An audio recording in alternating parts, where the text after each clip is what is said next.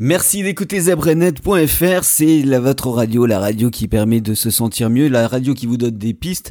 Et justement, on parle d'écologie euh, et surtout de comment faire pour sauver la planète. En fait, la planète va mal, hein, c'est un secret pour personne.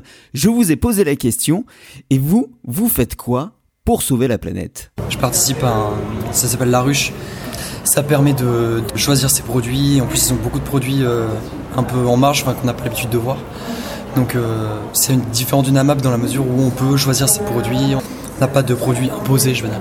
Je fais attention à ma, ma, ma consommation, euh, qu'elle soit en électricité, et en quoi que ce soit.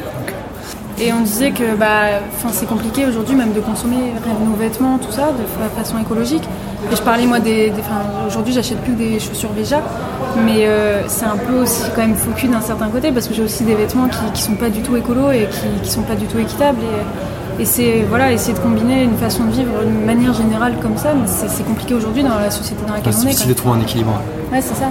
De, entre nos idées et ce qu'on consomme vraiment et, euh, ce qu'on a envie de faire. Le 100% est difficile. Ah ouais, c'est ça. Enfin, c'est pas évident dans la mesure où on a pris des habitudes qu'on nous avait inculqué comme étant euh, valable et tout à fait normal et légitime.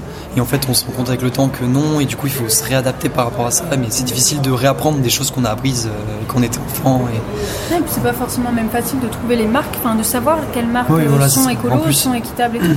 Vous aussi, venez parler de votre initiative ou alors des initiatives dont vous avez déjà entendu parler sur le Twitter et le Facebook de Zebrenet avec le hashtag Changer le monde.